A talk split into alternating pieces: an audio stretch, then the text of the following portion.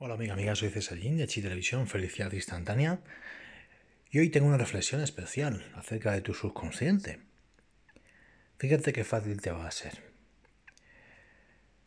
Hay tres cosas importantísimas para llegar a la felicidad.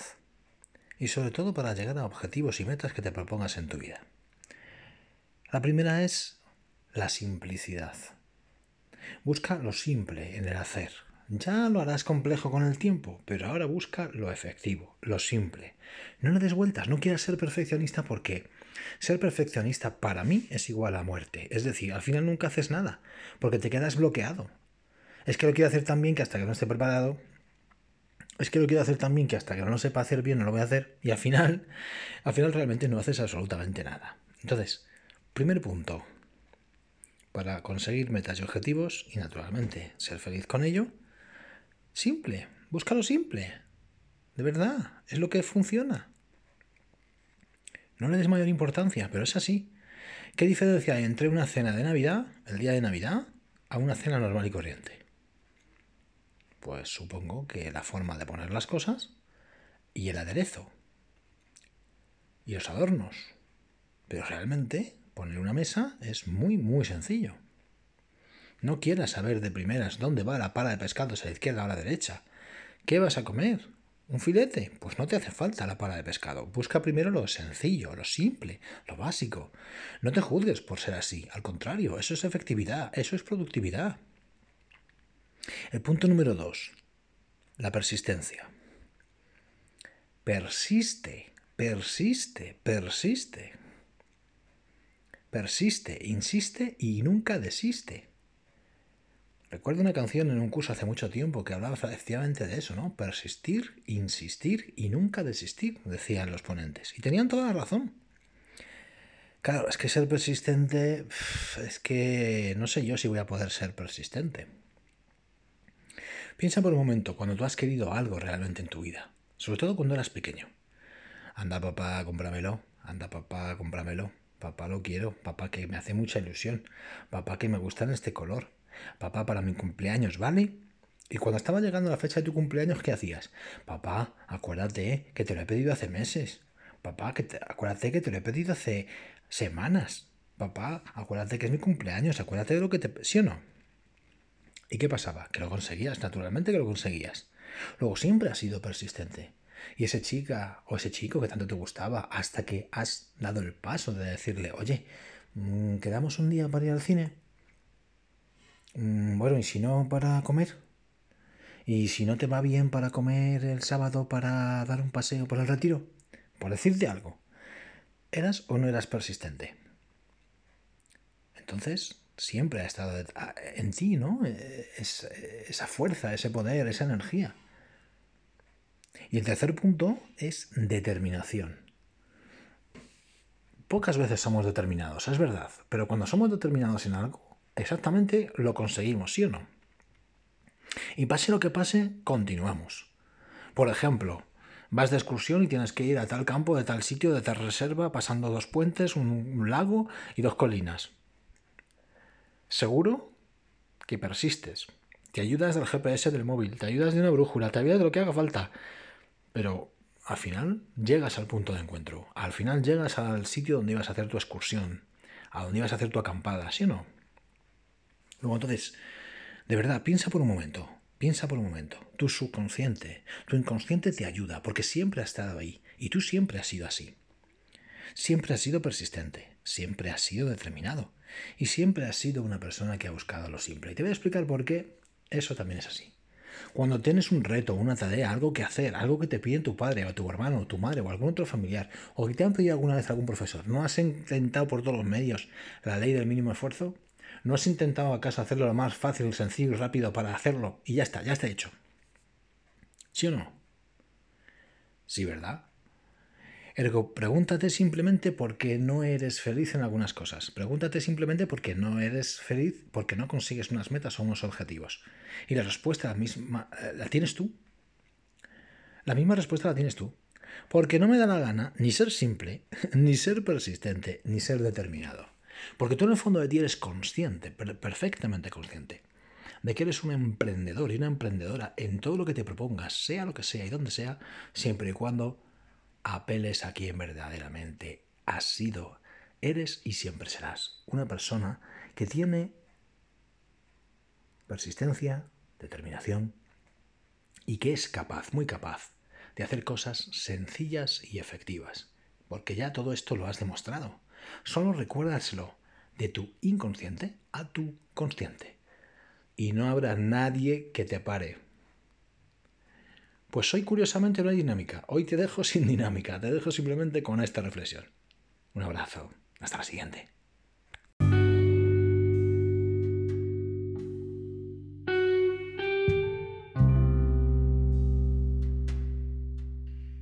Hola amigo, de nuevo aquí, educando a tu subconsciente. Soy César Jean, como bien sabes, de Felicidad Instantánea. Y hoy, hoy quiero ser malo contigo, fíjate, hoy quiero ser muy malo contigo. Quiero ser absolutamente tu enemigo. Y por eso te voy a mostrar una dinámica que te va a ayudar a convertir tus sueños en metas. Y tú te preguntarás, yo tengo sueños. Claro que tienes sueños. ¿Y sabes por qué no se convierten en metas? Pues sencillamente porque no le has puesto una fecha de caducidad. Es decir, no le has puesto una fecha en la cual tú te comprometas contigo mismo a acometer y lograr ese sueño, por lo tanto, convertirlo en meta. Entonces te voy a poner una dinámica que es una dinámica mm, en la que tienes que ser valiente, en la que te tienes que convertir en tu propio enemigo, digamos, consciente contra inconsciente, consciente contra subconsciente. Y es la única forma de derrotarlo, educando a tu subconsciente Educando a tu inconsciente es la única forma de avanzar, de evolucionar personal y profesionalmente. Reescribir esas creencias. ¿Y la única forma de hacerlo cómo? Pues siendo duro contigo. Yo sé que, es fuerte, yo sé que, que te puede sonar cruel, pero los mejores avances los vas a obtener con amor y con dureza. Porque si es solamente con amor, nos podemos quedar con, con la caridad. Y ya sabes que por la caridad entra la peste. Es decir, no te autocompadezcas, porque así no vas a lograr nada. Ese tipo de amor no vale para nada. Tiene que ser amor con disciplina, amor con arrojo, amor con valor, amor con paciencia, amor con persistencia, amor con amor propio. ¿Sí? Vamos allá.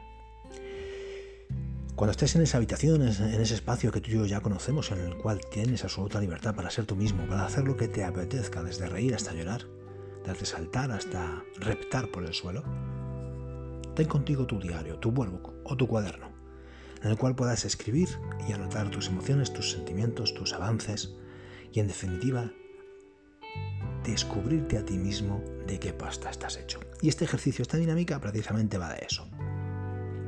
Primero, cuando ya estés a gusto, tranquilo, con tu música de fondo, con tu incienso, con tus velas, como quieras, pero cuando estés preparado y dispuesto, coge tu cuaderno. Escribe primeramente qué sueño tienes en la vida. Da igual si es un sueño muy loco, vamos a suponer que el sueño es ser astronauta. Vale, perfecto, escribe ser astronauta, no pasa nada. Ve aterrizando ese sueño a través de una pregunta que te va a resultar la clave absoluta de todo tu ser. Quiero ser astronauta es tu sueño. Pregúntate, ¿por qué? Y vas a aterrizando consecuentemente esa contestación del por qué a la Tierra. Quiero ser astronauta, ¿por qué? Porque ta ta ta ta ta ta ta ta ta. ¿Y por qué? Porque ta ta ta ta ta ta ta ta ta. ¿Y por qué? Porque ta ta ta ta ta ta ta ta ¿y por qué? Ta ta ta ta ta ta ta ¿y por qué? Te tienes que preguntar al menos 10 veces mínimo acerca de una idea, acerca de un sueño, para llegar a saber los porqués reales de lo que quieres en la vida. Una vez que estés cansado, que estés acosado literalmente a tus propios porqués y hayas tenido 10, 20, 30 respuestas a tus primeros 30 porqués en relación a ese sueño, te darás cuenta que acabas de convertirlo en una meta. Ese es el primer paso. Cuando ya lleves a lo mejor 20 minutos de dinámica, vas a pasar al segundo paso. Cuando ya hayas hecho tus por qué, segundo paso. ¿Cómo lo voy a hacer? Y te respondes a cómo lo vas a hacer al menos con 10 posibilidades. 10 cómo para llegar a esa meta. Después, tercer paso, te vas a preguntar cuánto tiempo tengo para realizar esto para llegar a mi meta. El tal, del tal, del tal, del 2021. Perfecto. Y después te vas a poner cuál va a ser el primer paso a realizar a partir de mañana mismo para acercarme a mi meta. Y te lo vas a escribir. Te vas a escribir todas las posibilidades que quieras y de todas ellas te vas a quedar con la más práctica, la más sencilla, la más simple y la más fácil para empezar ya.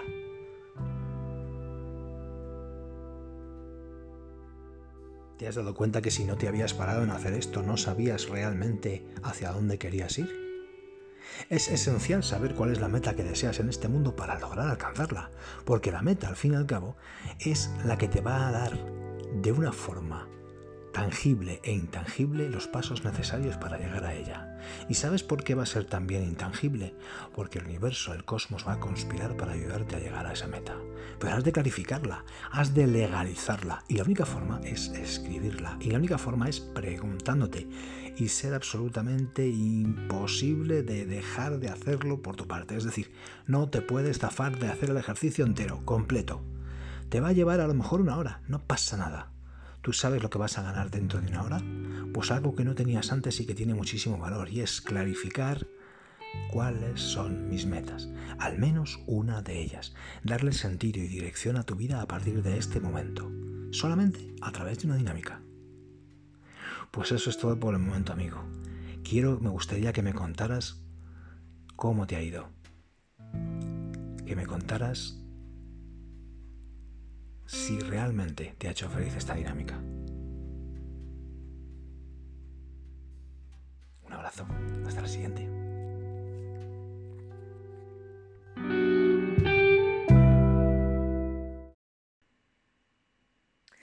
Hola mis amigos, soy César de Index Televisión, Felicidad Instantánea.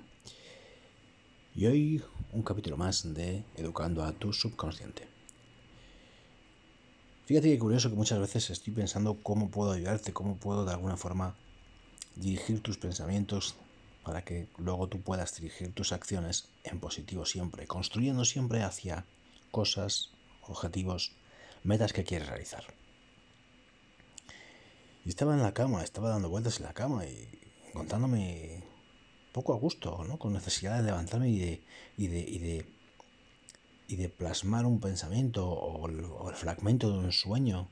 No lo sé exactamente. El caso es que me fui a mi escritorio y empecé a pensar acerca de qué era lo que me había levantado, lo que me había hecho levantarme de esa manera tan, tan aparentemente inconsciente, sin tener nada, nada efectivamente claro, sin tener nada brillante y sin tener nada lúcido. Simplemente era como la necesidad de levantarme y escribir y desarrollar y, no, no, sé. Me he puesto delante del escritorio y me, he puesto a pensar cómo, y cómo puedo yo obligar a mi subconsciente, cómo puedo actualizar mi inconsciente para marcar acciones posteriores diferentes a las que tenía antes, ¿no? Como bien sabes, según dice Einstein, si realizas las mismas eh, actividades y quieres soluciones diferentes, resultados diferentes, pues tienes que estar loco. De alguna forma es cierto, es como mm, si quisieras meter algún objeto o varios objetos en una caja y, meterlos eh, siempre de la misma manera, o cuadran o no cuadran. Si no cuadran tienes que cambiar los objetos, ¿no? Como un Tetris. Si las piezas no van de una determinada manera, tendrás que cambiar alguna de las piezas para que quepa, para que cuadre. Así que dije, bueno, nuestra mente es igual, de alguna forma, porque hacemos lo posible para que las cosas nos cuadren. Pero claro, nos cuadren dejándonos en la, en la zona de confort, ¿no? Nos cuadren para estar eh, de la misma manera, viviendo de la misma forma, pensando de la misma forma, aunque deseamos cambios, deseamos incluso transformaciones. Entonces, ¿qué pasa? Que dije, bueno, Si yo mantengo las mismas creencias, los mismos pensamientos, las mismas formas de hacer, Jova, qué cómodo estoy, ¿verdad? Claro, estoy comodísimo. Pero mi vida sigue igual. No cambio nada en mi vida. Si mi vida está de maravilla, no es demasiado positivo porque estar demasiado al mismo tiempo y forma no es positivo. Pero ¿y, ¿y si mi vida encima en algunas cosas no están positivas, no están bien? Mm, vale, bien, vale, bien. Yo quiero cambiar cosas en mi vida, yo quiero transformar cosas en mi vida, yo quiero dar pasos hacia adelante en mi vida. ¿Qué puedo hacer? ¿Cómo puedo obligarme? Eh, voy, a, voy a ver si puedo crear una técnica que de alguna forma me obligue a lógicamente realizar cambios y estos cambios generen nuevos hábitos y estos nuevos hábitos generen transformaciones. Bien, bien, bien, vale, bien, voy bien, voy bien. Vale, ¿y ahora qué? ¿Y ahora qué? ¿Y ahora qué? Entonces dando vueltas, recuerdo, recuerdo una, una, recuerdo una parte importante de nuestra niñez, que es la creatividad. Con la creatividad, ¿qué es lo que suele suceder? Que aparecen nuevas ideas, nuevos caminos, nuevas rutas que te llevan algunas a no sabes dónde y otras hacia donde quieres ir. ¿Y qué es lo que marca la diferencia? La acción, sí, lo sé, la acción. Pero antes de la acción, ¿qué marca la diferencia? Encontrar nuevas formas, encontrar nuevas creencias, encontrar nuevas informaciones, encontrar nuevas formas de crear, nuevas formas de plasmar, nuevas formas de ver, nuevas formas... Y efectivamente es ahí como sucede la magia de que algo nuevo, algo sencillo, simple y a la par efectivo surge. Entonces, em, he pensado en cinco puntos para obligar literalmente a actualizar tu subconsciente, pero no solamente actualizarlo, sino obligarlo a que ayude a tu consciente a funcionar de una manera diferente. Con algo muy sencillo, verás, mira. Vete lógicamente a tu despacho, habitación, habitáculo, lugar, escenario, en fin, donde ya sabes que has de tener absoluta privacidad. Cógete tu cuaderno, tu workbook, tu diario, una hoja en folio, lo que quieras. Punto número uno. Piensa en un objetivo de aquí a seis meses. Un objetivo que tienes que cumplir sí o sí de aquí a seis meses. ¿Mm? Un objetivo fácil, sencillo, que luego, luego mm, des, mm, eh, desmigajarás en partes. En vez de seis meses, mes a mes. En vez de mes a mes, en cuatro semanas. Vale, ok. Pero primero piensa qué te gustaría eh, lograr. ¿Qué te gustaría lograr de aquí a seis meses? ¿O dónde te gustaría estar espiritualmente hablando? ¿O dónde te gustaría estar materialmente hablando? ¿O dónde te gustaría estar económicamente hablando? En definitiva, un objetivo. Y lo escribes. No te importa si está bien o mal, escríbelo. Punto número dos. Piensa en una palabra, en un valor, en un dicho tuyo, o incluso totalmente desconocido, que de alguna forma te provoque la gana de, ir a ese objetivo. Eh, me explico. Mm. Supongamos, es un ejemplo, ¿eh? supongamos que lo que quieres hacer es ser uno de los mejores pilotos de karts de Madrid o de España. En seis meses lo primero que se te puede ocurrir en ese objetivo es que, ostra, me tengo que preparar. ¿No? ¿Y qué puedo hacer yo para ser uno de los mejores o el mejor piloto de cars en España? Pues tendré que eh, practicar. Ok, ya tienes la palabra, practicar. Tendré que conducir. Más cerrado todavía, efectivamente, tendrás que conducir tendré que conducir mucho, tendré que conducir muchas horas, tendré que dar muchas vueltas al circuito. Perfecto. Y eso puede ser igual a eh, práctica, conducir eh, valor, coraje, eh, persistencia, disciplina, mm, energía. ¿Ves todas las palabras que salen? Vale, trabájate esto con tu objetivo y te pueden salir 10, 15, 20 palabras. Vamos a suponer, para hacerlo fácil, 20 palabras. Muy bien. A la de esas 20 tienes que elegir una. Entonces, para elegir esa palabra, te aconsejo el tercer punto, que es buscar la coherencia entre el pensamiento, entre lo que estás pensando ahora de tu objetivo y el lograrlo. ¿Cuál será lógicamente la palabra que tenga mayor coherencia con respecto a este logro? Pues en este caso, de todas, de todas, de todas, creo que la palabra em, puede ser quizá eh, conducir mucho, practicar mucho, que se puede quedar en practicar. ¿Mm? Bien, perfecto, ya lo tienes. Punto número 3 ya lo tenemos. Perfecto, muy bien. Ahora, punto número 4. Has de prometerte a ti mismo cumplirlo mediante pequeñas acciones. Muy bien. Entonces escríbete punto número 4. Me comprometo a mí mismo a realizarlo, a conseguirlo en pequeñas acciones. ¿Cuáles serán las pequeñas acciones? Pues pueden ser desde aprender nuevas opciones de conducción o formas de conducción eh, a través de vídeos de YouTube.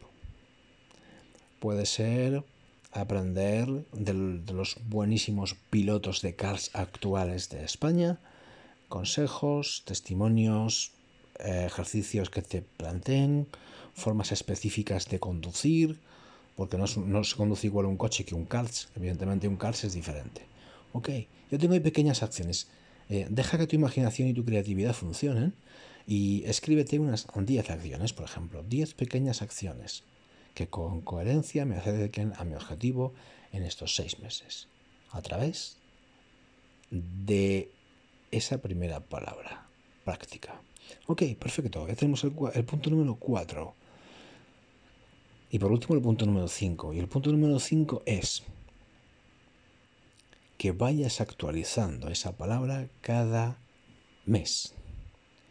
Supongamos que has empezado con la palabra eh, práctica, ¿no? Muy bien. Primer mes es práctica. El segundo mes a lo mejor puede ser práctica más teoría. Tienes dos palabras. El tercer mes puede ser práctica, teoría, eh, coraje. El siguiente mes puede ser práctica, teoría, coraje, valor. Eh, y el siguiente puede ser, eh, por ejemplo, sumarle tenacidad. Al siguiente sumarle persistencia. En definitiva, lo que te vas creando es la obligación de día a día tener una palabra que te vaya obligando a recondicionar tu forma de pensar, de recondicionar tu subconsciente y a la par te vaya provocando, te vaya eh, motivando a no perder el lazo de la acción, no perder el subtexto a esa acción, es decir, la motivación interna de esa acción. De tal manera que si estás ocupado, obsesionado por esa palabra y las que van a seguir sumándose mes a mes, vas a ir fortaleciendo psicológicamente a tu consciente y naturalmente también a tu subconsciente para aferrarte a ese objetivo y acercarte cada vez con mayor fuerza. Esto es como cuando de pequeños, por ejemplo, teníamos las típicas dos rueditas en la rueda trasera de la bicicleta para eh, aprender a, a montar en bicicleta. Primero nos hacían falta efectivamente dos ruedas, ¿verdad? Luego nos hacía falta una sola rueda. Y al final nuestro padre o nuestra madre o nuestros padres nos quitaban las dos rueditas y ya podíamos circular, ya podíamos pedalear y, caminar eh, montando en bicicleta sin ningún problema. Pero ¿qué ha pasado desde que empezaste a montarte en la bicicleta hasta que pudiste realmente conducir encima de tu bicicleta, manejar tu bicicleta, montar en bicicleta sin necesidad de ayuda? Pues vamos a suponer que pasaron tres días o pasaron cuatro días. ¿Y qué fue? Piensa tú en un momento cuando eras pequeño e hiciste esto. ¿Qué había en tu mente que te, que te motivara a, a montarte en la bicicleta, aún con miedo, aún con miedo, y aún así conseguirlo día a día, hasta que finalmente ya no necesitabas ni las dos rueditas traseras agregadas a la rueda trasera de la bicicleta, ni la ayuda de tu padre o de tu madre, sino que ya lograste conducir bicicleta solo. Ese es el punto de la creatividad que te estoy pidiendo para ti mismo, para que en estos cinco puntos logres obligar a tu subconsciente a pensar como tú quieres que él piense, puesto que tú eres el que dirige tu mente, no al revés.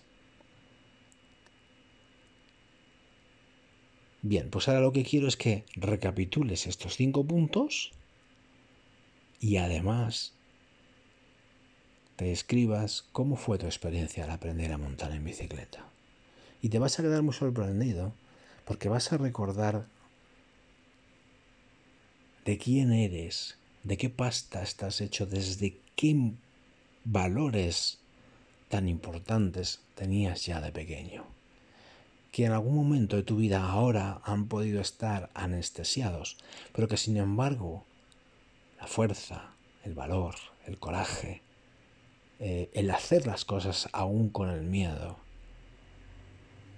pudieron y demostraron y te demostraste cómo pudiste hacer algo que en un principio te parecía algo posiblemente muy, pero que muy miedoso, muy, muy pánico, ¿no? Y sin embargo lo hiciste. Y además lo conseguiste. Trasládate en el tiempo. Pues nada más, amigo, amiga, espero que esta dinámica te haya valido, esta dinámica te haya gustado. Y bueno, estoy a tu disposición para cualquier pregunta en cualquier momento. Ya sabes que abajo te suelo dejar mi link para que me conozcas un poco más. Acuérdate de entrar en ese link y de suscribirte a mi canal de YouTube. Un abrazo, hasta la siguiente.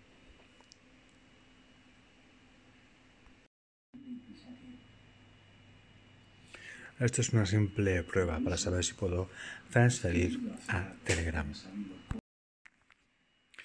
Hola amiga, amigo, soy César de Televisión, felicidad instantánea, educando a tu subconsciente. Date cuenta de una cosa. Siempre que tienes una meta, siempre que ya has logrado marcar ese objetivo, marcar esa meta, te preguntas, ¿qué necesito? ¿Qué mínimamente necesito para poder conseguirlo? Bien, te voy a dar tres claves tres claves esenciales, absolutamente lo más sencillo, lo más simple. Ya sabes que me gusta siempre buscar lo más sencillo, lo menos buscado. Tres claves. Pero antes de dártelas quiero que te des cuenta de una cosa, que seguramente no eres todavía consciente, y es que ya eres un generador de realidades. Mira, ponte a pensar que en tu cabeza, ¿qué haces con la información? ¿Qué haces con las sensaciones? ¿Qué haces con las ideas? ¿Qué haces con las experiencias? ¿Qué haces con los estímulos? Bien. ¿Todavía no lo sabes? Bien. Mira, con la información la conviertes en formación. Con las sensaciones las conviertes en ideas. Las ideas las conviertes en acciones. Las experiencias en creaciones. Y los estímulos en emociones. Date cuenta de eso. Si ya sabes que siempre has sido capaz de hacer esa transformación, es decir, siempre ha habido en ti un líder, siempre has sido un transformador de energía, siempre te has comunicado. Entonces, solo tienes que focalizar toda tu energía, toda la formación, las ideas, las acciones, las creaciones, las emociones, en tener una manera y un estilo personal de ser comunicando continuamente tu subconsciente, tu inconsciente hacia tu consciente. Legalizarlo, focalizando, de tal manera que te conviertes en una auténtica persona líder. ¿Cómo lo haces? Pues a través de estas tres claves que te voy a decir. La primera obsesión. Has de obsesionarte con aquello que realmente te apasiona. Has de obsesionarte con llevar tu mensaje, tu propósito, tu misión de vida a la vida real. No como un ocio, no como algo secundario, sino como algo absolutamente esencial en ti, porque es tu motor, es lo que te da vida. Cierto es que al principio tendrás que a lo mejor compatibilizar con otras actividades. De acuerdo, lógico, ya lo sé. Yo también lo he hecho. Después, la número dos, persistencia. Tienes que ser tozudo, persistente, focalizando en eso que te mueve tu corazón, eso que mueve tu pasión. Y tercer punto, disciplina. Disciplina, ¿por qué? Porque en la repetición continua de una disciplina en referencia a una actividad, lo que haces es que creas un hábito. Y el hábito de éxito, el hábito de abundancia, el hábito de pensar en positivo, el hábito de dar, el hábito de abrir tu corazón y tu mente para servir a los demás, es lo que te va a traer la abundancia, la prosperidad. Pero sobre todo, sobre todo lo más importante, no es dinero, es felicidad. Así que pues recuerda, focaliza siempre en obsesión, persistencia y disciplina. Que nazca todo ello de tu pasión. Tu pasión puede ser desde encaje de bolillos hasta ser un speaker, un conferenciante de mm, la educación canina. Da igual. El caso es que tú estés absolutamente focalizado y alineado con tu pasión. Y junto con estos tres elementos, con estas tres claves, obsesión, persistencia y disciplina, amaestrarás a tu subconsciente. ¿Por qué? Porque de forma consciente y a base de repetir y repetir y repetir, lograrás crear nuevos hábitos que subyuguen al subconsciente con las creencias limitantes que tenías del pasado. Así pues, amigo mío, amiga mía, date cuenta, siempre fuiste un líder, siempre fuiste una persona exitosa, porque ya, incluso antes de que yo te estuviera diciendo esto, tú ya sabías transformar la información en formación, tus sensaciones en ideas, tus ideas en acciones, tus experiencias en creaciones y tus estímulos en emociones. A lo mejor no sabías cómo, cómo comunicarlo, a lo mejor no sabías estas tres claves. Sin embargo, siempre, siempre has sido un líder. Date cuenta que para brillar solo hace falta dar un paso. No paras de hacerte preguntas, como siempre te digo desde hace muchos años. Un abrazo, hasta la siguiente. Ah, si te gusta, por favor, compártelo. Gracias. Hola amiga, amigo, soy Cesarín de Chi Televisión Felicidades Instantánea y hoy te traigo una reflexión que creo que es muy importante para ti. Y es que el lenguaje crea tu realidad. Date cuenta de una cosa, tú generalmente cuando hablas, a través de las palabras que dices y de cómo las dices, creas un tipo de energía específica. Puede ser positiva, puede ser poco positiva o puede ser muy negativa. A que no le habías puesto foco a saber, a autoespiarte de cómo hablo yo habitualmente. Muchísimas veces hablas de una forma automática, hablas de una forma irracional, puesto que a veces sueltas una frase y luego te das cuenta, reparas, uy, ¿qué acabo de decir? Y en muchas veces de esas es cuando tienes que luego pedir disculpas por lo que has dicho. Otras, sin embargo, sabes herir cuando quieres herir. Y ahí sí tienes conciencia ahí sí tienes plena conciencia y consciencia de lo que estás diciendo.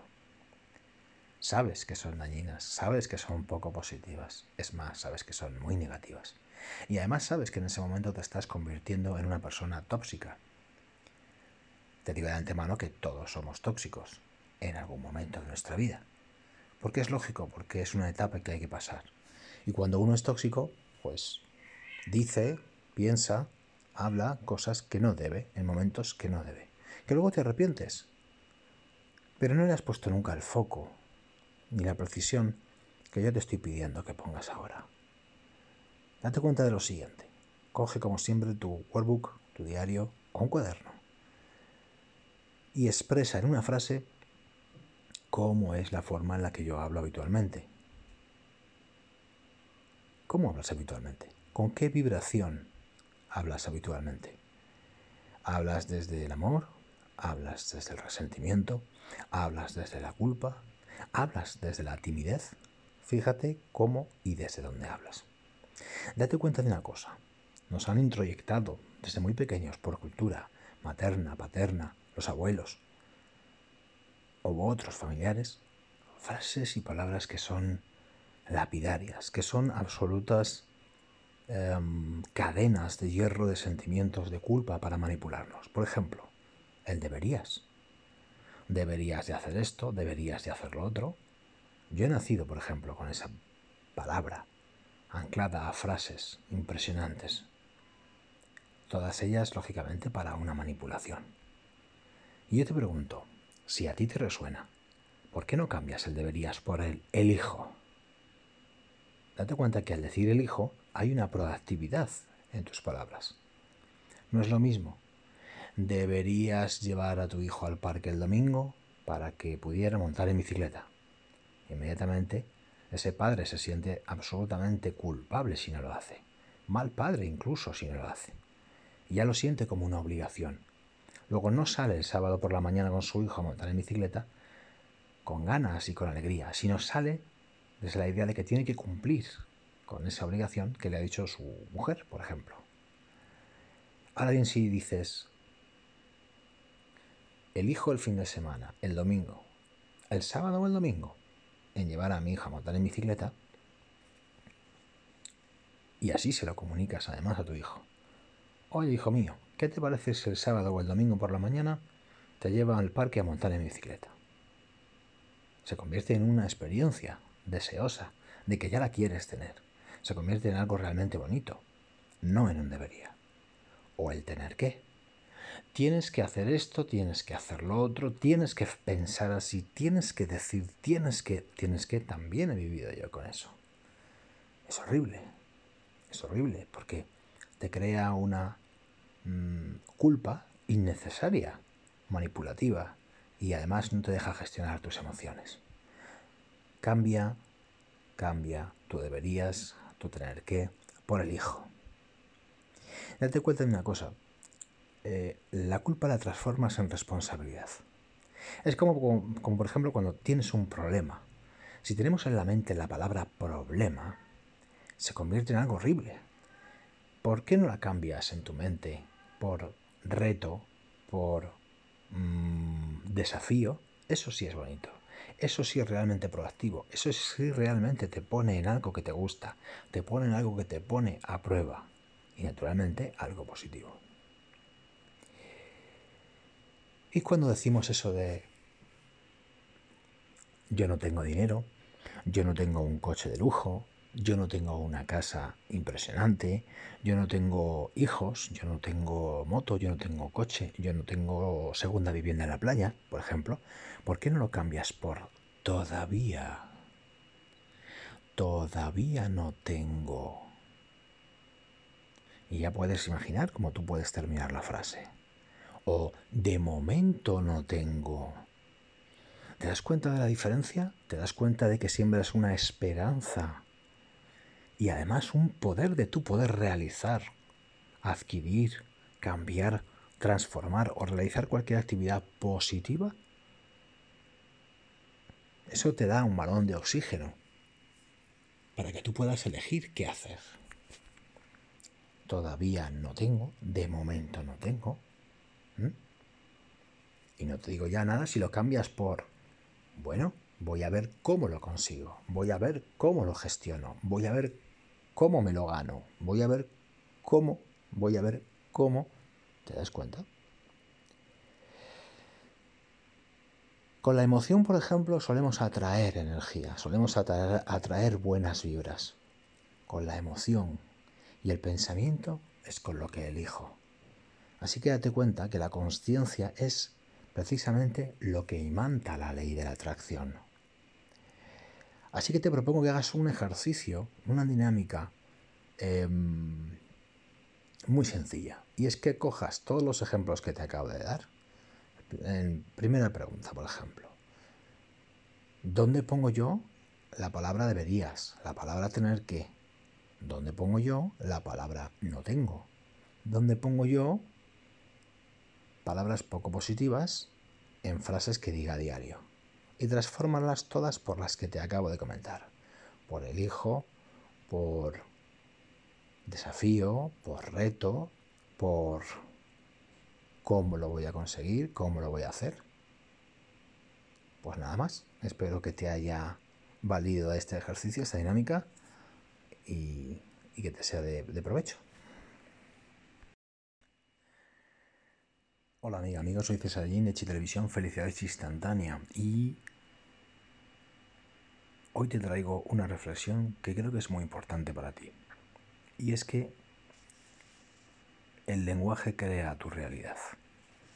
Date cuenta de una cosa, tú generalmente cuando hablas, a través de las palabras que dices y de cómo las dices, creas un tipo de energía específica. Puede ser positiva, puede ser poco positiva o puede ser muy negativa. A que no le habías puesto foco a saber, a autoespiarte de cómo hablo yo habitualmente. Muchísimas veces hablas de una forma automática, hablas de una forma irracional, puesto que a veces sueltas una frase y luego te das cuenta, reparas, uy, ¿qué acabo de decir? Y en muchas veces de esas es cuando tienes que luego pedir disculpas por lo que has dicho. Otras, sin embargo, sabes herir cuando quieres herir. Y ahí sí tienes conciencia, ahí sí tienes plena conciencia y consciencia de lo que estás diciendo. Sabes que son dañinas, sabes que son poco positivas, es más, sabes que son muy negativas. Y además sabes que en ese momento te estás convirtiendo en una persona tóxica. Te digo de antemano que todos somos tóxicos en algún momento de nuestra vida. Porque es lógico, porque es una etapa que hay que pasar. Y cuando uno es tóxico, pues dice, piensa, habla cosas que no debe, en momentos que no debe. Que luego te arrepientes. Pero no le has puesto nunca el foco ni la precisión que yo te estoy pidiendo que pongas ahora. Date cuenta de lo siguiente. Coge como siempre tu workbook, tu diario o un cuaderno y expresa en una frase cómo es la forma en la que yo hablo habitualmente. ¿Cómo hablas habitualmente? ¿Con qué vibración hablas habitualmente? ¿Hablas desde el amor? ¿Hablas desde el resentimiento? ¿Hablas desde la culpa? ¿Hablas desde la timidez? Fíjate cómo y desde dónde hablas. Date cuenta de una cosa. Nos han introyectado desde muy pequeños por cultura materna, paterna, los abuelos o otros familiares, frases y palabras que son lapidarias, que son absolutas em, cadenas de hierro de sentimientos de culpa para manipularnos. Por ejemplo, el deberías. Deberías de hacer esto, deberías de hacer lo otro. Yo he nacido, por ejemplo, con esa palabra anclada a frases impresionantes. Todas ellas, lógicamente, para una manipulación.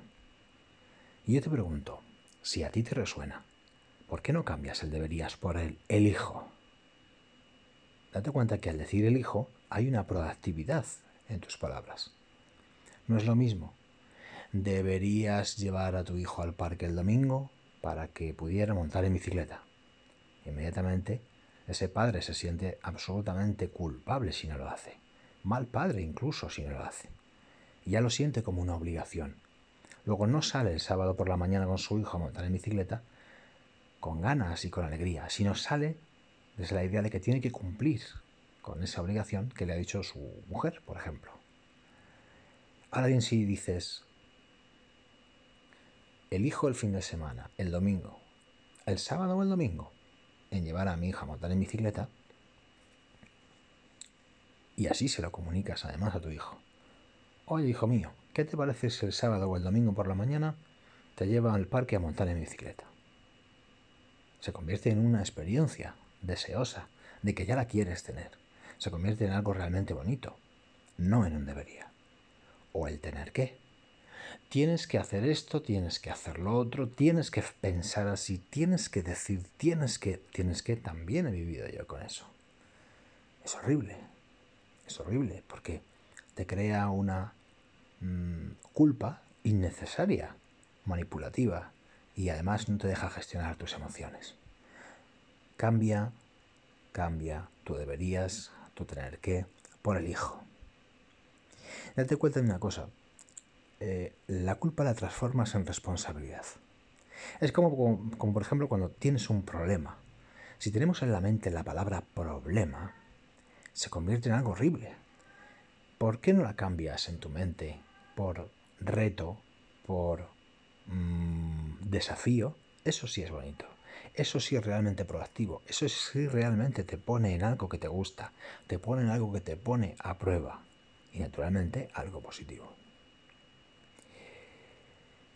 Y cuando decimos eso de yo no tengo dinero, yo no tengo un coche de lujo, yo no tengo una casa impresionante, yo no tengo hijos, yo no tengo moto, yo no tengo coche, yo no tengo segunda vivienda en la playa, por ejemplo, ¿por qué no lo cambias por todavía? Todavía no tengo. Y ya puedes imaginar cómo tú puedes terminar la frase o de momento no tengo. ¿Te das cuenta de la diferencia? ¿Te das cuenta de que siembras una esperanza y además un poder de tu poder realizar, adquirir, cambiar, transformar o realizar cualquier actividad positiva? Eso te da un balón de oxígeno para que tú puedas elegir qué hacer.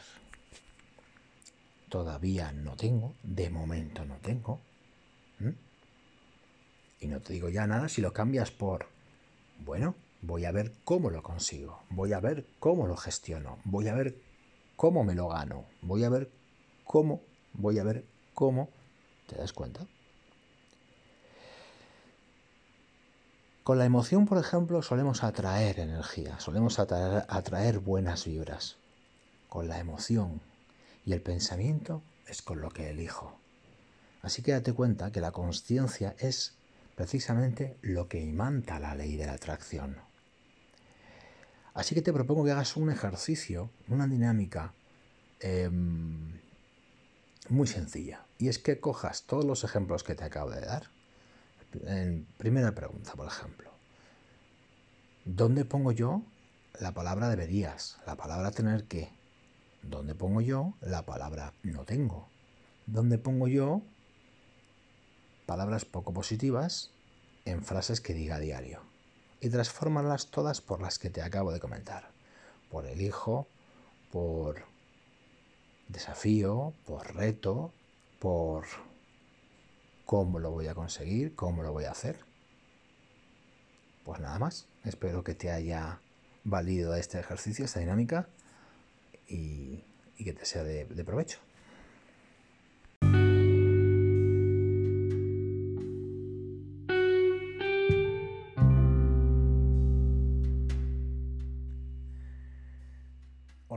Soy César de Televisión Felicidades Instantánea y hoy te traigo una reflexión que creo que es muy importante para ti. Y es que el lenguaje crea tu realidad. Date cuenta de una cosa, tú generalmente cuando hablas, a través de las palabras que dices y de cómo las dices, creas un tipo de energía específica. Puede ser positiva, puede ser poco positiva o puede ser muy negativa. A que no le habías puesto foco a saber, a autoespiarte de cómo hablo yo habitualmente. Muchísimas veces hablas de una forma automática, hablas de una forma irracional, puesto que a veces sueltas una frase y luego te das cuenta, reparas, uy, que acabo de decir. Y en muchas veces de esas es cuando tienes que luego pedir disculpas por lo que has dicho. Otras, sin embargo, sabes herir cuando quieres herir. Y ahí sí tienes conciencia, ahí sí tienes plena conciencia y consciencia de lo que estás diciendo. sabes que son dañinas, sabes que son poco positivas, es más, sabes que son muy negativas. Y además sabes que en ese momento te estás convirtiendo en una persona tóxica. Te digo de antemano que todos somos tóxicos en algún momento de nuestra vida. Porque es lógico, porque es una etapa que hay que pasar. Y cuando uno es tóxico, pues dice, piensa, habla cosas que no debe, en momentos que no debe. Que luego te arrepientes. Pero no le has puesto nunca el foco ni la precisión que yo te estoy pidiendo que pongas ahora. Date cuenta de lo siguiente. Coge como siempre tu workbook, tu diario o un cuaderno y expresa en una frase cómo es la forma en la que yo hablo habitualmente. ¿Cómo hablas habitualmente? ¿Con qué vibración hablas habitualmente? ¿Hablas desde el amor? ¿Hablas desde el resentimiento? ¿Hablas desde la culpa? ¿Hablas desde la timidez? Fíjate cómo y desde dónde hablas. Date cuenta de una cosa. Nos han introyectado desde muy pequeños por cultura materna, paterna, los abuelos u otros familiares, frases y palabras que son lapidarias, que son absolutas em, cadenas de hierro de sentimientos de culpa para manipularnos. Por ejemplo, el deberías. Deberías de hacer esto, deberías de hacer lo otro. Yo he nacido, por ejemplo, con esa palabra anclada a frases impresionantes. Todas ellas, lógicamente, para una manipulación. Y yo te pregunto, si a ti te resuena, ¿por qué no cambias el deberías por el elijo? Date cuenta que al decir elijo hay una proactividad en tus palabras. No es lo mismo. Deberías llevar a tu hijo al parque el domingo para que pudiera montar en bicicleta. Inmediatamente ese padre se siente absolutamente culpable si no lo hace. Mal padre incluso si no lo hace. Ya lo siente como una obligación. Luego no sale el sábado por la mañana con su hijo a montar en bicicleta con ganas y con alegría, sino sale desde la idea de que tiene que cumplir con esa obligación que le ha dicho su mujer, por ejemplo. Ahora bien, si dices, elijo el fin de semana, el domingo, el sábado o el domingo, en llevar a mi hija a montar en bicicleta, y así se lo comunicas además a tu hijo. Oye, hijo mío, ¿qué te parece si el sábado o el domingo por la mañana te lleva al parque a montar en bicicleta? Se convierte en una experiencia deseosa de que ya la quieres tener. Se convierte en algo realmente bonito, no en un debería. O el tener que. Tienes que hacer esto, tienes que hacer lo otro, tienes que pensar así, tienes que decir, tienes que, tienes que. También he vivido yo con eso. Es horrible. Es horrible porque te crea una mm, culpa innecesaria, manipulativa y además no te deja gestionar tus emociones. Cambia, cambia, tú deberías, tú tener que, por el hijo. Date cuenta de una cosa, eh, la culpa la transformas en responsabilidad. Es como, como por ejemplo cuando tienes un problema. Si tenemos en la mente la palabra problema, se convierte en algo horrible ¿por qué no la cambias en tu mente por reto, por mm, desafío? Eso sí es bonito. Eso sí es realmente proactivo. Eso sí realmente te pone en algo que te gusta. Te pone en algo que te pone a prueba. Y naturalmente algo positivo. Y cuando decimos eso de yo no tengo dinero, yo no tengo un coche de lujo, yo no tengo una casa impresionante, yo no tengo hijos, yo no tengo moto, yo no tengo coche, yo no tengo segunda vivienda en la playa, por ejemplo. ¿Por qué no lo cambias por todavía? Todavía no tengo. Y ya puedes imaginar cómo tú puedes terminar la frase. O de momento no tengo. ¿Te das cuenta de la diferencia? ¿Te das cuenta de que siempre es una esperanza y además un poder de tu poder realizar, adquirir, cambiar, transformar o realizar cualquier actividad positiva, eso te da un balón de oxígeno para que tú puedas elegir qué hacer. Todavía no tengo, de momento no tengo. Y no te digo ya nada si lo cambias por, bueno, voy a ver cómo lo consigo, voy a ver cómo lo gestiono, voy a ver cómo me lo gano, voy a ver cómo, voy a ver cómo, ¿te das cuenta? Con la emoción, por ejemplo, solemos atraer energía, solemos atraer, buenas vibras. Con la emoción y el pensamiento es con lo que elijo. Así que date cuenta que la conciencia es precisamente lo que imanta la ley de la atracción. Así que te propongo que hagas un ejercicio, una dinámica em, muy sencilla. Y es que cojas todos los ejemplos que te acabo de dar en primera pregunta, por ejemplo. ¿Dónde pongo yo la palabra deberías? La palabra tener que. ¿Dónde pongo yo la palabra no tengo? ¿Dónde pongo yo palabras poco positivas en frases que diga a diario? Y transfórmalas todas por las que te acabo de comentar. Por elijo, por desafío, por reto, por ¿Cómo lo voy a conseguir? ¿Cómo lo voy a hacer? Pues nada más. Espero que te haya valido este ejercicio, esta dinámica y, que te sea de provecho.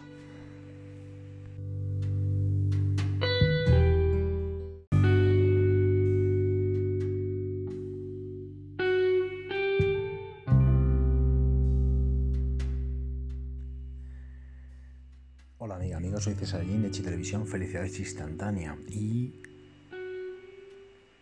hoy te traigo una reflexión que creo que es muy importante para ti. Y es que el lenguaje crea tu realidad. Date cuenta de una cosa, tú generalmente cuando hablas, a través de las palabras que dices y de cómo las dices, creas un tipo de energía específica Puede ser positiva, puede ser poco positiva o puede ser muy negativa. A que no le habías puesto foco a saber, a autoespiarte de cómo hablo yo habitualmente. Muchísimas veces hablas de una forma automática, hablas de una forma irracional, puesto que a veces sueltas una frase y luego te das cuenta, reparas, uy, ¿qué acabo de decir? Y en muchas veces de esas es cuando tienes que luego pedir disculpas por lo que has dicho. Otras, sin embargo, sabes herir cuando quieres herir. Y ahí sí tienes conciencia, ahí sí tienes plena conciencia y consciencia de lo que estás diciendo. Sabes que son dañinas, sabes que son poco positivas, es más, sabes que son muy negativas. Y además sabes que en ese momento te estás convirtiendo en una persona tóxica. Te digo de antemano que todos somos tóxicos en algún momento de nuestra vida. Porque es lógico, porque es una etapa que hay que pasar.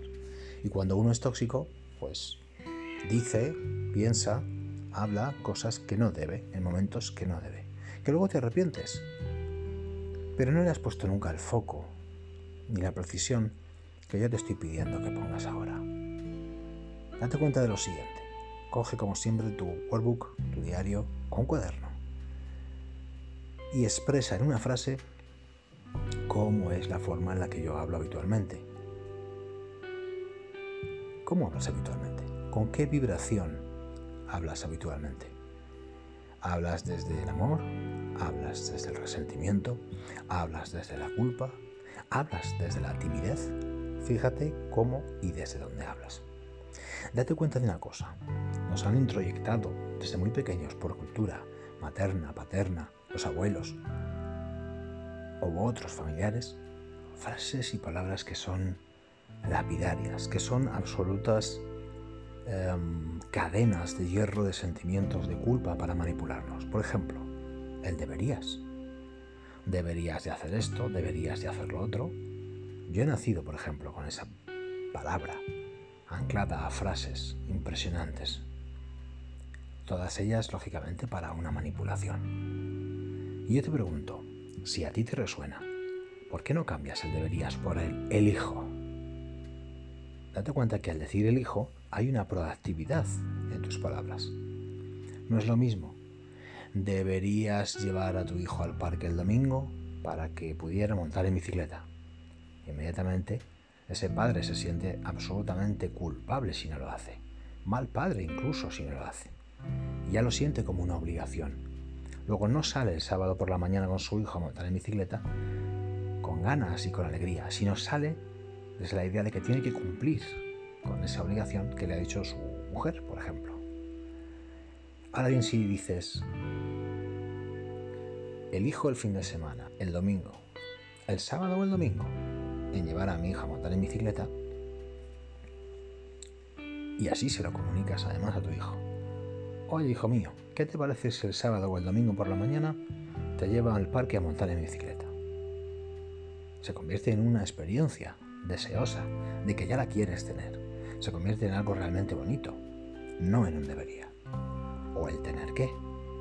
Tienes que hacer esto, tienes que hacer lo otro, tienes que pensar así, tienes que decir, tienes que, tienes que, también he vivido yo con eso. Es horrible, es horrible porque te crea una mm, culpa innecesaria, manipulativa y además no te deja gestionar tus emociones. Cambia, cambia, tú deberías, tú tener que, por el hijo. Date cuenta de una cosa, eh, la culpa la transformas en responsabilidad. Es como, como, por ejemplo cuando tienes un problema. Si tenemos en la mente la palabra problema, se convierte en algo horrible. ¿Por qué no la cambias en tu mente por reto, por mm, desafío? Eso sí es bonito. Eso sí es realmente proactivo. Eso sí realmente te pone en algo que te gusta. Te pone en algo que te pone a prueba y naturalmente algo positivo. Y cuando decimos eso de yo no tengo dinero, yo no tengo un coche de lujo, yo no tengo una casa impresionante, yo no tengo hijos, yo no tengo moto, yo no tengo coche, yo no tengo segunda vivienda en la playa, por ejemplo, ¿por qué no lo cambias por todavía? Todavía no tengo. Y ya puedes imaginar cómo tú puedes terminar la frase.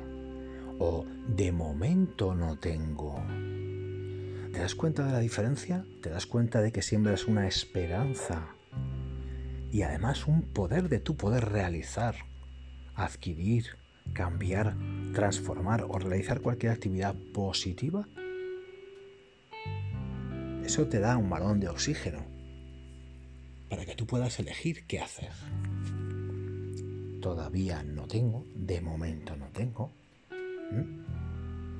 Y no te digo ya nada si lo cambias por, bueno, voy a ver cómo lo consigo, voy a ver cómo lo gestiono, voy a ver cómo me lo gano, voy a ver cómo, voy a ver cómo, ¿te das cuenta?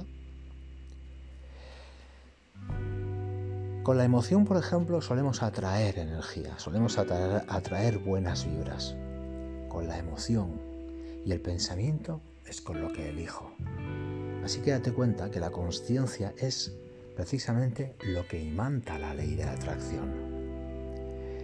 Así que te propongo que hagas un ejercicio, una dinámica em, muy sencilla. Y es que cojas todos los ejemplos que te acabo de dar.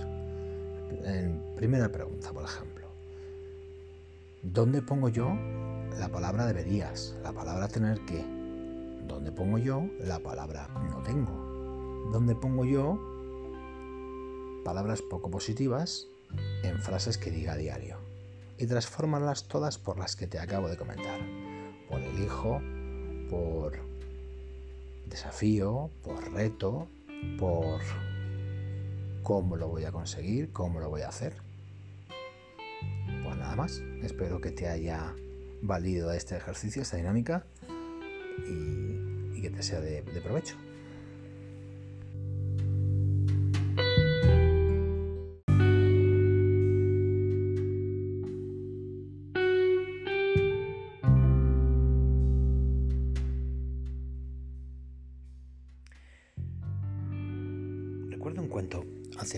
Muchos, años. Había un predicador en esos especies de mercadillos que se montan los jueves en muchos pueblos, como por ejemplo también aquí en el mío. Ese predicador se pasaba la vida dando las gracias a Dios y las bendiciones a todos los bandidos, a todos los sin techo, a todos los que robaban, a todos los que hacían daño, a todos los asesinos, a todas las personas de mal vivir, a los drogadictos. Y siempre, siempre, siempre estaba predicando, dando gracias a Dios de que esas personas existieran, de que esas personas estuvieran en el pueblo, de que esas personas fueran conocidas por sus maldades. Y así todos los jueves, todos los jueves, todos los jueves. Gracias Dios mío, gracias yo bendigo a los ladrones, a las malas personas, a las que hacen daño, a las que no son empáticos, a las que no quieren a, lo ajeno, a, a los individuos de mal vivir.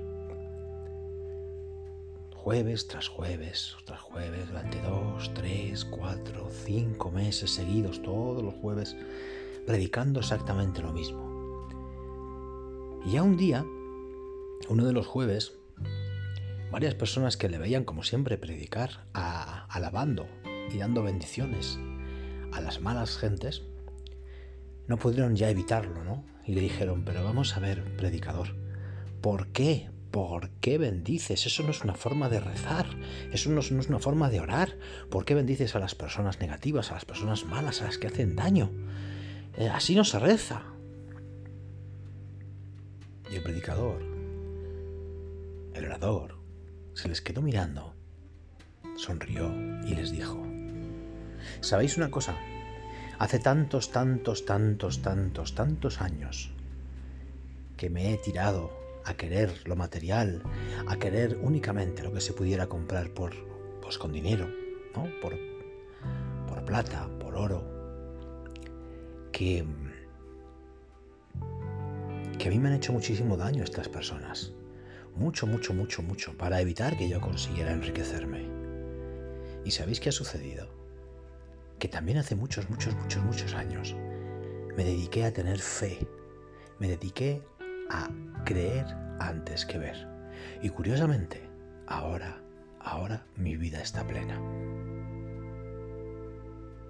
Claro, tú te preguntarás, ¿qué significa esto? Pues no te lo voy a decir, simplemente ahí te lo dejo. Pero date cuenta de una cosa. Simplemente, como siempre te digo, no pares de hacerte preguntas. ¿Qué sería mejor para ti en este momento de tu vida? ¿Qué sería mejor para ti atraer en este momento de tu vida? ¿Y qué es lo más importante? ¿Qué es lo que mejor puede estar en tu vida como base para que tu vida continúe? Para que cuando estés mal, fracasado, triste, desolado, y caigas, te vuelvas a levantar. Nada más, amiga, amigo. Esto es todo por hoy. Un abrazo. Hasta la siguiente.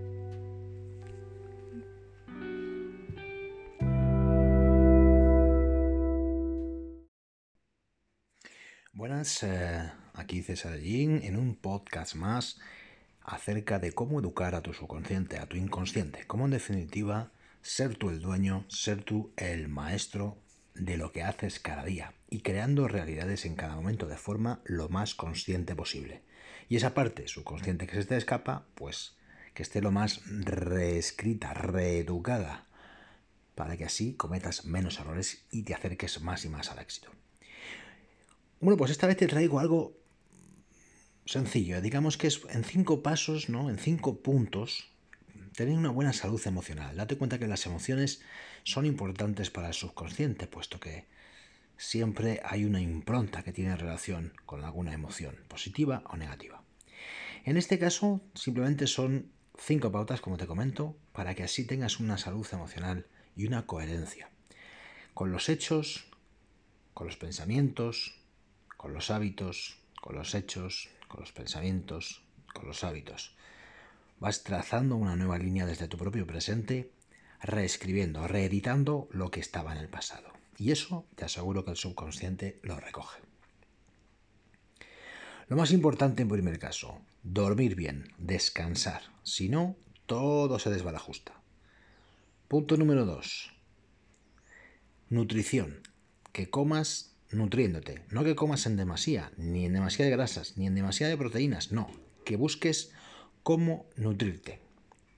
Tercero, realizar ejercicio físico, algún deporte, si te es posible, y si no, al menos, al menos, al menos caminar 20 minutos por día, al menos. Cuarto punto, mantener a raya el café, el alcohol y el tabaco, es decir, no, no y no. Y por último, el punto número 5, ser empático. Esto es una peculiaridad que hay que tenerla con cierta, mm, digamos, mesura. Ser demasiado empático es un problema, te lo digo por experiencia, porque te vas detrás del problema que tiene el otro.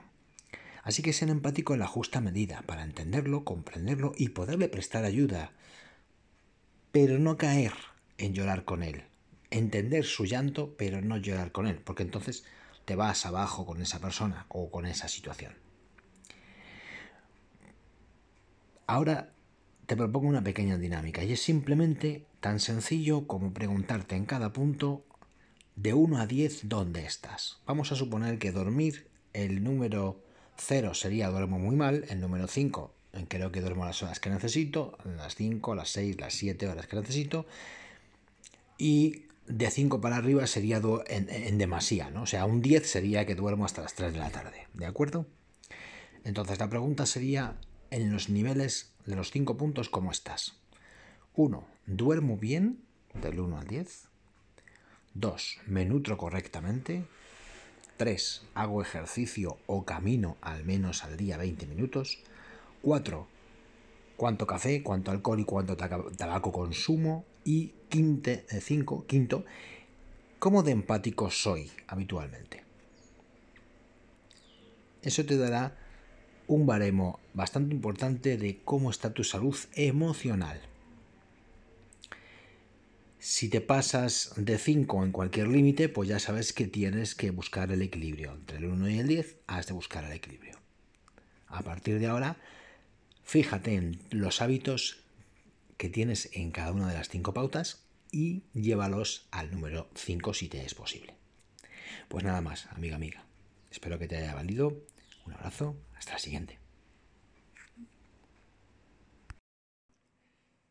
Hola amiga, amigo, soy César de Chi Televisión Felicidad Instantánea. Vamos a por un paso más, vamos a por un podcast más acerca de cómo educar tu subconsciente, tu inconsciente. Para ser mejor persona y para tener una mayor inteligencia emocional a la hora de acometer circunstancias, experiencias y pruebas que te ponen la vida en definitiva.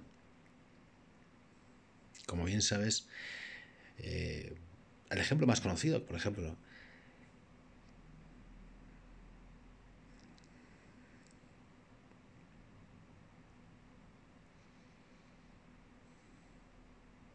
de un comportamiento en el cual no controlas la ira, puede ser, por ejemplo, el típico.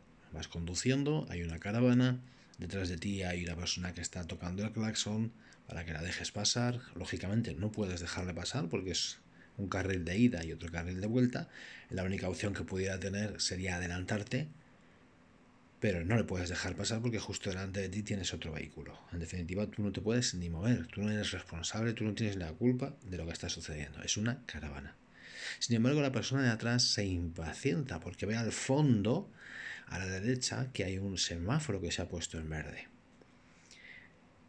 Y ante esa impaciencia ya te está tocando el claxon. Increíble, ¿verdad? Tú miras por el retrovisor y dices, esto no puede ser verdad. Ve claramente la persona que tengo detrás, ¿no? Que esto es imposible, que no me puedo mover aunque se haya puesto 10 coches más adelante el semáforo en verde. Y sigue tocando el claxon y tú sigues escuchando como te sigue atenazando ese sonido en los oídos y que de alguna forma no puedes ni moverte ni el vehículo ni tú. Es decir, te has quedado incluso paralizado de la agresividad, de la ira que tiene el individuo que va en el coche de atrás. Bien, voy a intentar explicarte cinco errores que cometen las personas que no pueden, no saben controlar su ira. Se habla mucho acerca de lo que es la inteligencia emocional, lo que son las habilidades sociales, lo que es eh, la escucha, lo que es la empatía, lo que es Mm, la gratitud, lo que es el perdón, lo que es, en definitiva, todas estas pequeñas pautas energéticas que ayudan a equilibrar tus chakras y por tanto también a equilibrar tu estado emocional interno que se transmite en experiencias como mínimo neutras. Sin embargo, el que va en el coche de atrás no lo sabe. No lo sabe porque no ha estudiado acerca de nada de esto. El que va detrás es una persona que va al trabajo todas las mañanas, vuelve todas las tardes, vive en automático y no se ha puesto ni se ha parado a pensar en qué creencias, qué reglas tiene en su forma de ver, en su paradigma de vida. Como bien sabes, la ira se traduce de muchas maneras en el comportamiento del ser humano. Podemos tener una ira, una ira soterrada que se transmite en venganzas, una irritabilidad en el comportamiento, tener malos tratos con la gente, con los familiares, con la persona con la que vives. En este caso, por ejemplo, este señor del coche, ¿no? Está teniendo eh, un comportamiento de una persona que está irritada, en este caso eh, irracionalmente, porque es evidente que, no, que hay una caravana y que no te puedes mover. Hay un cierto resentimiento en estas personas que no saben mm, dosificar su ira, sacar al exterior su ira o convertir incluso esa energía violenta en una energía pacificadora neutra, tranquila e incluso en un plano superior positivo. Transmitir hacia afuera algo ya transformado en positividad. Sabemos que el ser humano tiene dos partes en el cerebro, la izquierda que es la racional y la derecha que es la emocional. Por creencias siempre nos han hecho funcionar, digamos, a través de la racional y sin embargo la que más resultados produce en cuanto a salud física y mental es precisamente desarrollar la parte de la derecha, la parte emocional. Pero hay muchas personas que no están habituadas a esto. Probablemente nuestro conductor de atrás no sabe ni lo que significa lo que estoy hablando en este momento, porque no ha sido preparado, no ha sido formado, no por otra cosa, no porque sea más inteligente o menos que tú, que vas en el coche delante, no en absoluto, sino que simplemente no ha puesto foco, nadie se lo ha comentado y no se ha formado en ello.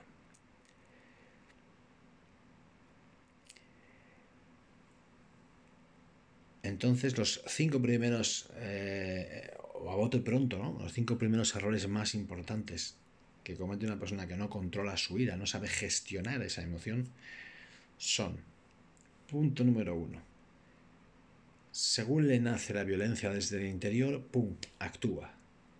Ergo, no para, no para. Es importante que ante cualquier emoción que te nazca, producto de, eh, de una angustia, de una ansiedad, de, de una experiencia como la que estamos teniendo en este contexto del vehículo, eh, no pare, eh, simplemente actúe. Por lo tanto, el primer error es ese. Es decir, primero para, cuenta para ti 1, 2, 3, 4, 5, para que se equilibre tu presión arterial y no sufras a lo mejor un infarto. Es poco, pues, es poco probable, ¿no? Pero puede suceder. Yo recuerdo en este momento, hace muchos años, una serie, la serie Will Smith. Eh, ¿Era Will Smith? Sí, creo que era Will Smith, en la que había uno de los, de los personajes que se ponía enfermo, ¿no? Se ponía de mala uva. Y entonces se paraba, ¿no? Y decía, un, dos, tres, cuatro, cinco, seis, yo me calmaré, todos lo veréis. Y aquello me resultó muy curioso por la rima, pero además es que es así, o sea, para, para. Un, dos, tres, cuatro, cinco, seis, yo me calmaré, todos lo veréis. Error número dos.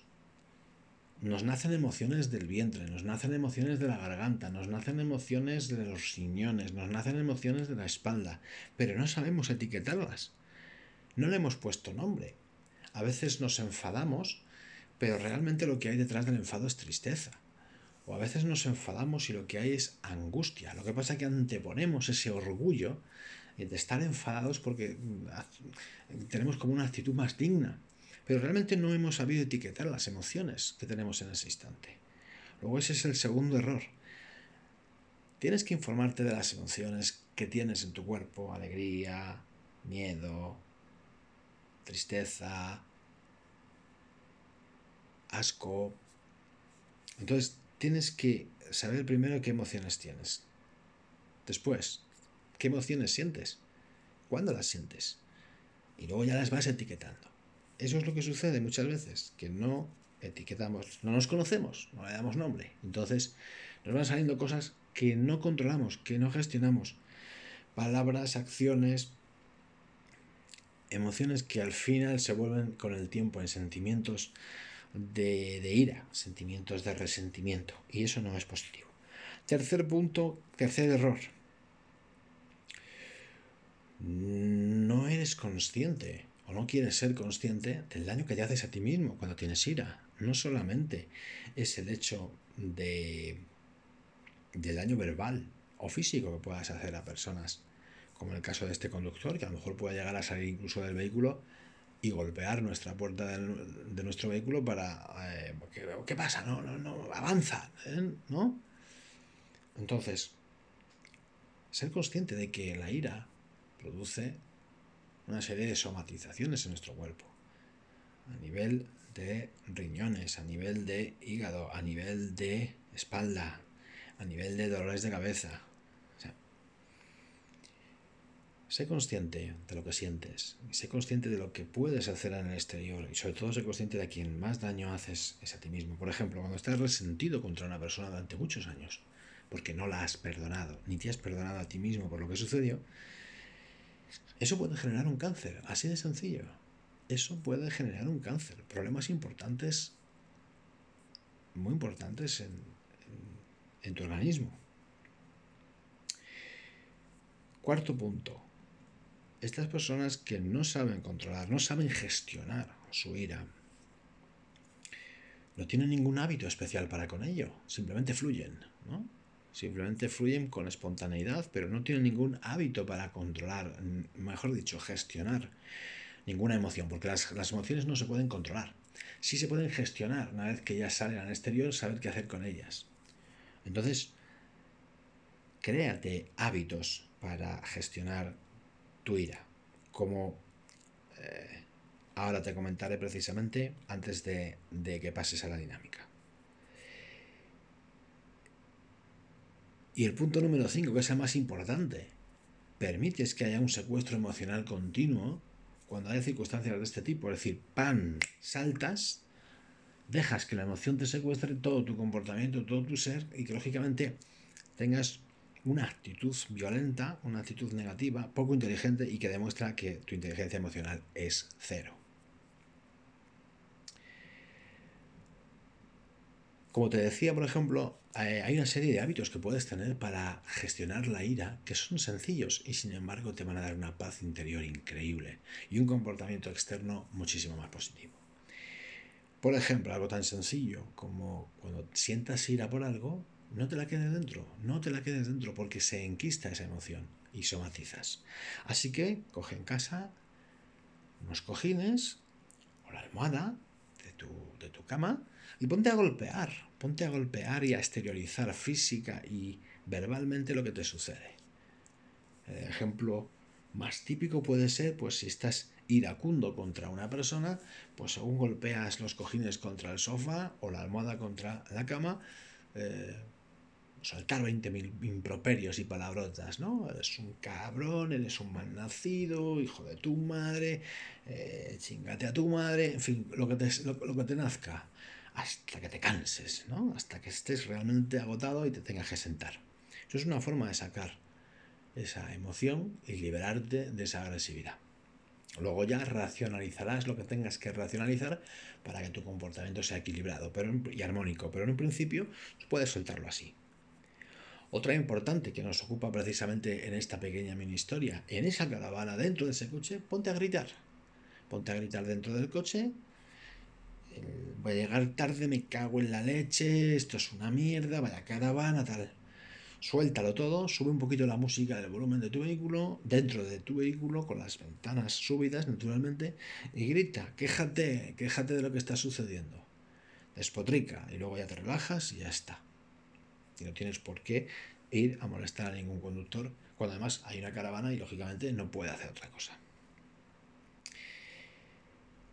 Otra cosa que también puedes hacer es artes marciales, es yoga, es meditación, cualquier tipo de actividad en la que tenga una conjunción entre el cuerpo y la mente para limpiar chakras, para que tu espiritualidad fluya. Y yo creo que estas son las más apropiadas. Artes marciales, yoga, meditación.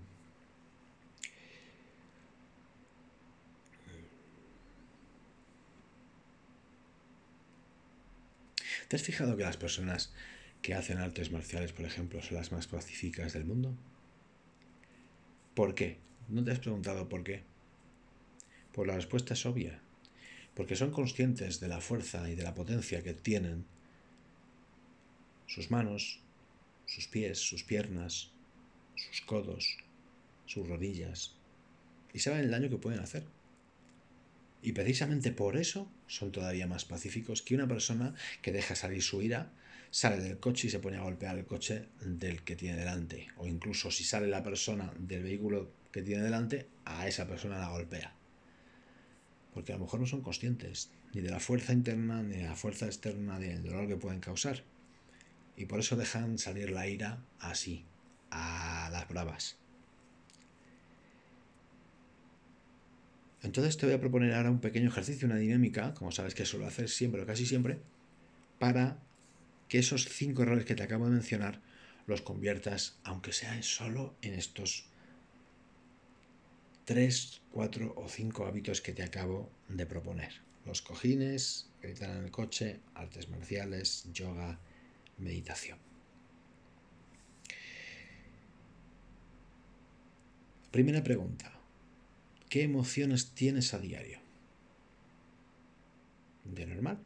Segunda pregunta. ¿Cuál es la emoción que más te identifica?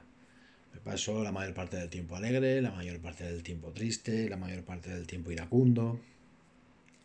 3. ¿Cómo eliges trabajarte a partir de ahora eh? tu ira, precisamente? Con estas posibilidades que yo te acabo de dar. ¿no? La de los cojines, el coche, las artes marciales, la yoga, la meditación, el yoga. Entonces, ¿qué decides? ¿Qué decides? ¿Cuál eliges para trabajarte a ti mismo desde ahora ya tu ira? y ponte una acción. Por ejemplo, a partir de ahora, cada vez que vaya en caravana con mi coche, lo que voy a hacer va a ser gritar dentro del vehículo, quejándome de la situación, sin culpabilizar a nadie y soltando toda esta ira y toda esta energía negativa o violenta que me están haciendo. Esa sería una posibilidad.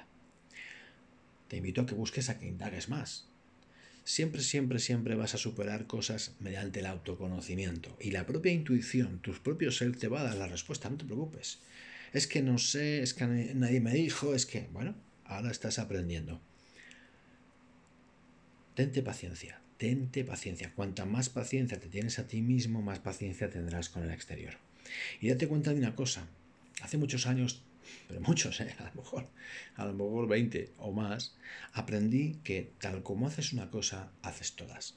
Es decir, si tú tienes la actitud y el comportamiento de la persona que sale del coche iracunda porque hay una caravana y los coches no se mueven, es muy probable que si, por ejemplo, vas a tu trabajo, antes de comenzar a trabajar vas a la máquina de café, echas el café el, euro o el dólar al sacar tu café y, por lo que sea no sale el vaso y cae el café al suelo, ¿qué actitud crees que vas a tener? Iracunda, iracunda e iracunda. Después vas al baño, eh, haces un pis, te vas a lavar las manos y te das cuenta que han cortado el agua porque están trabajando los del canal de Isabel II en las canalizaciones del agua. ¿Qué vas a hacer? Cuando veas que, no tienes, que, no te puedes lavar las manos. Y luego vas al toallero de papel, al dispensador de papeles de, toalla para secarte y no queda papel para secarte. ¿Qué emoción te va a salir ahí? ¿Vas a controlarla? Luego vas corriendo y abres la puerta del váter para coger papel higiénico, un rollo de papel higiénico para secarte las manos que todavía tienes húmedas. Y tampoco hay papel higiénico. ¿Qué emoción te van a hacer? Y ahora tú dime, ¿con qué emoción? Que ya prácticamente empezará a ser un sentimiento, si esto se repite, un sentimiento de ira, un, un sentimiento de resentimiento para con la empresa. Pues vaya cabrones que no tienen papel higiénico, vaya cabrones que me cortan el agua, vaya cabrones que voy a sacarme el café y sale sin vaso, vaya... Dime qué actitud, qué emoción vas a tener para iniciar a las 9, a las 10, a las 7, a las 6 de la mañana tu trabajo. Y así día tras día. Entonces yo te pregunto, ¿cometerías errores en el trabajo? ¿Lo pagaría incluso el cliente final? ¿Cómo te encontrarías tú al cabo de una semana, al cabo de un mes, al cabo de un año, al cabo de dos años si no controlas tu ira? ¿Cómo lo van a pagar tus allegados, tu familia, tus amigos, tus conocidos, tus hijos? ¿Te das cuenta? Entonces, ¿qué será lo más fácil, lo más sencillo? Ponle foco, ponle foco en estos puntos que te acabo de dar para no seguir cometiendo estos errores y ganar en calidad de vida y ganar en felicidad de forma instantánea.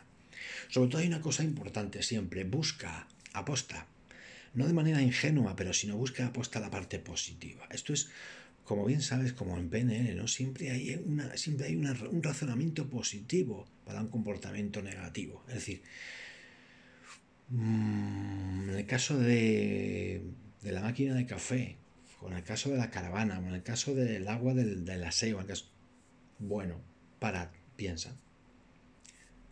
Bueno, ahora hay una caravana, estoy, tengo coches delante, se ha abierto a 300 metros un, un semáforo, se ha puesto en verde y vamos a comenzar a andar. Bueno, pues voy a tener paciencia porque no es culpa de nadie, simplemente es una caravana. Cuando llegas a la cafetería de la empresa, pues vaya por Dios, se ha debido atascar los vasos dentro de la máquina y por eso no expende vasos y por eso se acaba de caer el café. Bueno, pues he perdido un euro, pero lo puedo recuperar, porque en la máquina suele haber en la parte inferior un número de teléfono que puedo llamar para decir, oye, que en la máquina se me ha tragado un euro o un dólar. Vas al baño y ves que no hay agua, ves que no hay papel higiénico, ves que no hay papel, eh, papel para, secarte las manos en el dispensador de, de toallitas Bien, pues vas al departamento de recursos humanos o al departamento que lleve el mantenimiento y le comentas, oye, vengo del baño, pasa esto. A ver si lo podéis solucionar. Mil cuestiones. Puedes pedir, ¿alguien tiene clines para prestarme, para sacarme las manos? Es decir, ponte el foco en solucionar las cosas, no en el problema de las cosas. ¿no? Y tu vida cambiará increíblemente, si esto lo conviertes en un hábito, esta forma de actuar, lo conviertes en un hábito, llegará un momento que las viejas creencias, las típicas, la del macho alfa, ¿no? irán desapareciendo. Y cuando algo te ocurra, concentrarás tu focalización en qué está pasando y qué puedo hacer para mejorarlo. Esto me recuerda algo que eh,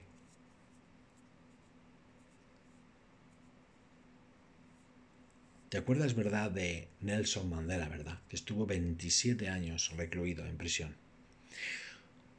Ponte a pensar un momento. ¿Qué pensamientos tendría este señor día a día, hora a hora, minuto a minuto? Porque una de las cosas que hizo cuando salió, después de 27 años de prisión, fue perdonar a todo el mundo por lo que había pasado. ¿No crees acaso que tuvo el hábito de bastantes puntos de los que te acabo de mencionar ahora? ¿No crees que él haría meditación? ¿No crees que él trabajaría su paciencia? ¿No crees que él tendría su mente fuera de la prisión en vez de sentirse prisionero de... No te sientas prisionero de una caravana en un momento dado. Es una circunstancia que en un contexto temporal, tarde o temprano, va a suceder que eso va a desaparecer, que la circulación va a reanudarse y que tú vas a llegar a tu destino. Sí es cierto que a lo mejor vas a llegar unos cuantos minutos más tarde, pero ponte a pensar también si en vez de una caravana fuera un accidente. Eso es otra salida que puedes tener. Gestiona el hábito de pensar que algo muchísimo peor pudiera estar pasando y sin embargo no está sucediendo. ¿Qué pasa? Que tu mente se llena de paz, se llena de tranquilidad y se llena de agradecimiento. Menos mal que es una simple caravana y que no a lo mejor cuatro curvas más atrás, que iba un poquito alegre, un poquito de exceso de velocidad porque quería llegar a trabajar rápido, me podía haber salido de la, de la curva y haber caído por un terraplén y haberme matado. Tú eres quien, tú eres quien tiene el poder de, jugar con tu mente y de ordenar a tu mente cómo debe de pensar y no a la contra. Mediante la gestión de los hábitos es cuando eres tú el rey de tu mente. Si no, dejarás salir las emociones, no sabrás gestionarlas, no serás una persona inteligente emocional y encima sufrirás. Pues nada más, amiga, amigo. Esto es todo por hoy. Espero que te haya gustado. Compártelo en las redes sociales. Un abrazo. Hasta la siguiente.